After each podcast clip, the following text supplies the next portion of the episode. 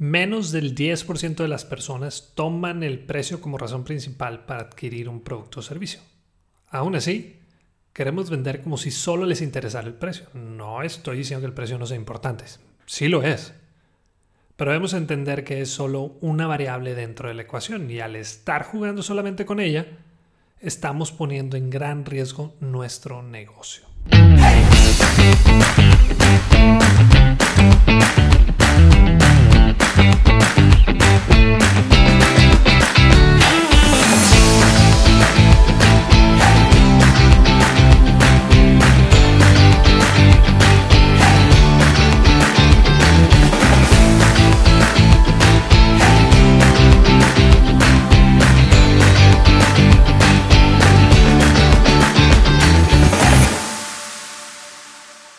Hace algunos años decidí que era tiempo de cambiar mi carro. Traía la idea de pasar a una camioneta, por lo que comencé a buscar opciones en internet.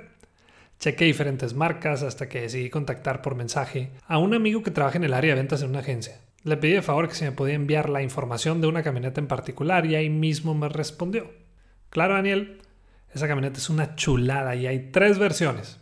Cada una vale tanto. Mi reacción fue a la... Pero, ¿por qué tan cara? Perdón, pero es que estoy comparando con las diferentes marcas, con los mismos tamaños y la tuya anda como 60 mil pesos arriba. Daniel, no te preocupes, ahorita hablo con mi jefe para conseguirte un descuentito. No soy tonto.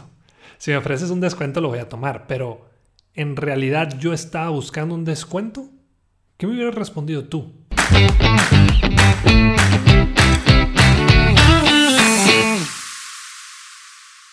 Hola, soy Daniel Rodríguez de la Vega y bienvenido al episodio 2 del podcast Bueno, Bonito y Valioso, donde queremos ayudarte a encontrar tu valor en el mercado y que puedas de una vez por todas dejar de competir solo en precio. Antes que nada, quiero agradecer a esas personas que escucharon y descargaron el primer episodio. Recibí también muchas preguntas o dudas y de ahí salió la idea de agregar una sección a este podcast. Después de ver el tema principal, voy a estar respondiendo dos o tres preguntas enviadas por ustedes. Así que si tienes alguna duda sobre el tema de venta por valor o experiencia del cliente, solo la tienes que enviar al mail daniel.crecesmx.com o a través de cualquiera de nuestras redes sociales que aparecen en la descripción de este episodio. Pero es que estás muy caro. ¿Por qué tan caro? Está bueno, pero caro. No vayas, está carísimo. Se me hace caro, pero ¿en cuánto me lo dejas si te compro dos? ¿Acaso has escuchado dicho alguna de estas frases? ¿Te has preguntado por qué se nos hace caro algún producto o servicio? En el episodio anterior ya vimos las diferencias entre precio y valor. Si no te lo has echado, te recomiendo ponerle pausa a este, escuchar el primero y luego regresar aquí. ¿Listo? En esta ocasión hablaremos de las principales razones de por qué se nos hacen caras algunas cosas y qué podemos hacer al respecto. Primero, Nunca hemos comprado este tipo de producto o servicio y por lo tanto nuestras expectativas no son claras.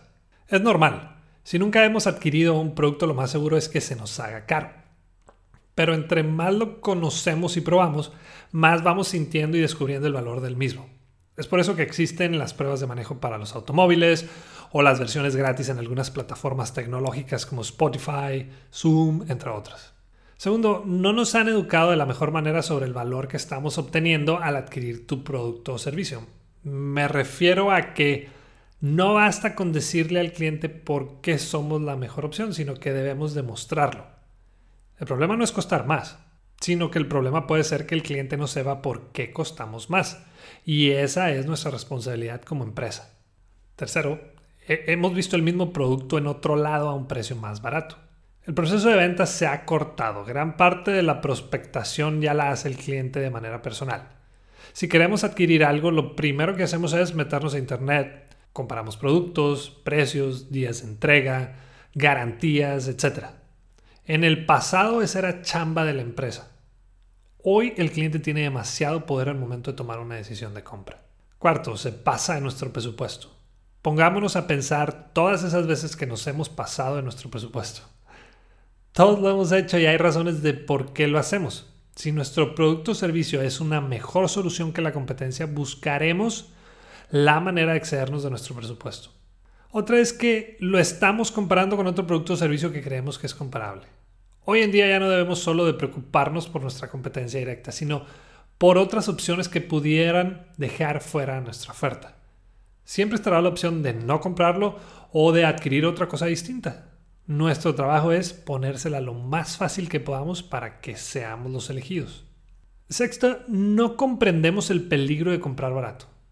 Mi amor, conseguí un trompetista para la boda. Más barato que el que tú proponías.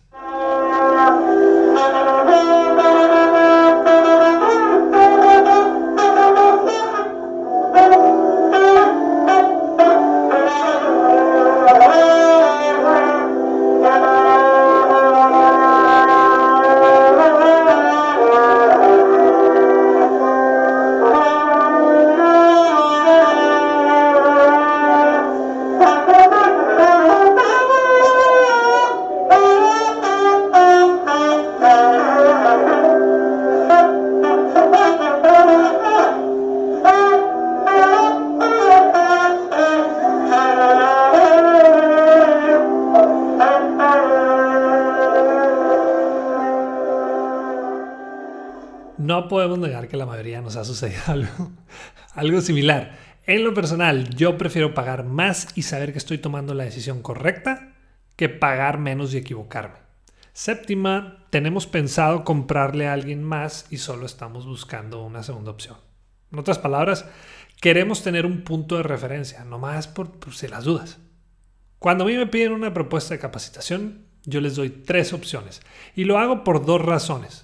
Ahí se podrán dar cuenta del valor de mis servicios y pueden comparar por qué una opción es diferente a la otra. Y la segunda razón es, cuando nos piden una propuesta, no somos la única alternativa que están buscando. Por lo que al yo darles esas tres opciones, por lo general dejan de buscar en otro lado. 8. Estamos esperando a ver si bajas el precio. Yo soy de los que piensa que todo en esta vida es negociable, excepto aquello que nos hace diferentes. Y la razón es porque cuando nosotros negociamos aquello que nos diferencia de los demás, volvemos a caer en la famosa guerra de precios. En otras palabras, volvemos a competir en precio. 9. Los factores que hacen que tu producto o servicio cueste más no son valorados por nosotros. No olvidemos que el, el, valor de nuestros productos pueden ser percibidos de diferente manera por cada persona y eso es bueno. El problema no es costar más que nuestra competencia, sino que el verdadero problema es seguir siendo más de lo mismo. Décimo, estamos buscando comenzar una guerra de estira y afloja entre tú y tu competencia. Es el típico caso de lo vi en otro lugar y allá lo tienen más barato. Aquí el problema es que en igualdad de condiciones, lo único que queda es el precio. Y la persona que lo vende. ¿A qué me refiero con la persona que lo vende? A que todavía seguimos haciendo negocios con personas. No tengamos miedo a invertir en nosotros, créeme, es un muy buen negocio y paga bastante bien. 11. Nos estás proponiendo o mostrando un producto o servicio más caro de lo que realmente necesitamos. Nunca, pero nunca por favor pongamos la venta por encima de los deseos y necesidades del cliente. Tal vez logremos la venta, pero terminaremos perdiendo a ese cliente. Mejor ayudemos a esa persona a tomar buenas decisiones de compra. Recuerdo muy bien una vez en una tienda Apple. Queríamos cambiar un iPod. La persona que nos atendió me pidió que me fuera a ajustes, después a la sección de memoria, y ahí se dio cuenta que solo estaba utilizando ni siquiera una tercera parte. Me propuso que no era necesario comprar la versión con tanta memoria, sino que la versión más económica era más que suficiente. ¿Quién hace eso? Yo siempre recomiendo ver por los intereses del cliente y no por los nuestros. Y última, son codos o tacaños. Y ahí sí, pues ni hablar. Son personas que desde pequeños fueron educados de esa manera. Sus papás les dijeron que siempre buscaran lo más barato, que buscaran ahorrar o descuentos en sus compras. La buena noticia es que es un porcentaje muy pequeño. Menos del 10% de las personas toman el precio como razón principal para adquirir un producto o servicio. Y aún así, queremos vender como si solo les interesara el precio. No estoy diciendo que el precio no sea importante, sí lo es, pero debemos entender que es solo una variable dentro de la ecuación. Para eso era el ejercicio del episodio pasado. Si quitamos el precio de nuestro producto o servicio, ¿por qué habría la gente de adquirir el nuestro? Si no pudimos pensar en algo, significa que carecemos de valor y no nos va a quedar de otra que seguir compitiendo en precio. Ahora, en todos los casos mencionados, bueno, menos en el de Tacaños, podemos hacer algo al respecto. Es decir, nosotros como marca o vendedores tenemos la opción de influir en las personas para ayudarles a tomar mejores decisiones de compra o decisiones más inteligentes.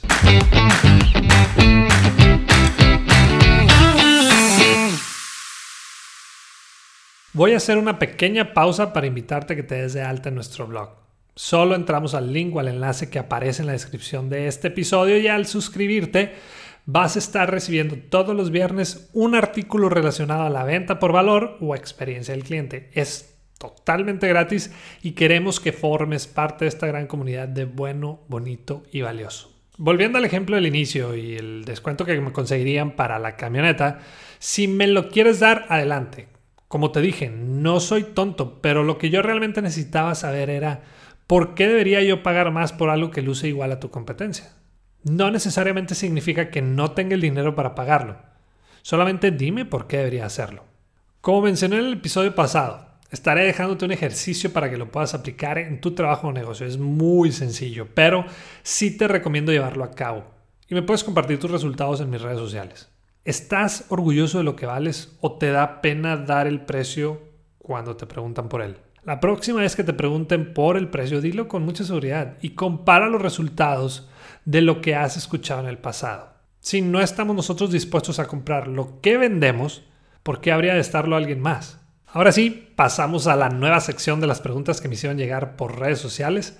Fueron varias las que me enviaron y seleccioné a las mejores tres, así que las comparto con ustedes juntos con sus respectivas respuestas de mi parte. Las tres preguntas llegaron por Instagram. La primera es de Manuel y dice, si en la primera visita con mi cliente me preguntan por el precio, ¿crees que es conveniente dárselo o debo primero mencionarle todos los beneficios de mi producto? La verdad es que es una pregunta muy buena. Me ha tocado escuchar a algunos capacitadores o entrenadores en ventas decir que no debemos mencionar el precio antes de darle los beneficios de nuestro producto. Y difiero en esa técnica. Yo no le veo nada de malo es parte de vender y a muchos nos interesa saber cuánto cuesta algo en particular. Si la persona insiste en saber el precio, se lo doy. O por lo menos le doy un rango, pero además explico el por qué. Ahí me puede dar una idea de si es una persona que solo está buscando precio y es más, ahí mismo puedo yo calificar si es un cliente para mí o no. Es que Daniel, si le doy el precio desde el principio, tal vez se asuste. ¿Por qué no habría de asustarse cuando lo escuche más adelante? De cualquier manera se va a enterar, así que no tengamos miedo de, mencionarlo. Lo mismo aplica en nuestros anuncios en redes sociales, con el famoso inbox. Tenemos miedo a poner el precio porque tal vez el cliente se pueda asustar. Pero la verdad es que preferible que se asuste ahí a que se asuste después. Es decir, se van a asustar esos prospectos que no son para nuestro producto o servicio. Peor tantito cuando invertimos en publicidad en redes sociales y al lograr que llegue a nuestro sitio web, donde viene el precio, se asusten sería una inversión tirada a la basura. ¿No crees? Es como si tú quisieras comprar un BMW y cuando te den el precio no vas a decir, ah, la madre, ¿por qué tan caro? No, ya sabes a lo que vas y ya sabes qué esperar. Segunda pregunta es de Tere. Tengo un restaurante de hamburguesas y ya no quiero subirle el precio porque siento que perderé clientes. ¿Crees que lo ideal sería reducir costos? Uy, también es una muy buena pregunta. Y lo que yo quisiera saber es, Tere, ¿cuál fue la razón por la que comenzaste tu restaurante? Si es porque querías hacer las mejores hamburguesas de la región o de la ciudad, entonces bajarle a la calidad sería un grave error. No digo que no reduzcamos costos y se puede, se puede hacer hasta que el cliente no lo note, pero el consumidor busca mejores soluciones, no las mismas de siempre. Cualquier empresa que suba sus precios perderá un pequeño porcentaje de clientes, es decir, perderemos a los clientes incorrectos. Y eso está bien. Pero esos que buscan la mejor hamburguesa de la ciudad seguirán contigo. Si alguien te pregunta sobre el incremento en el precio, puedes decirles, oye, es que siempre quisimos ofrecer la mejor hamburguesa en la región o en la ciudad. Por lo que sacrificar calidad, pues no es una opción. Y la última pregunta es de José.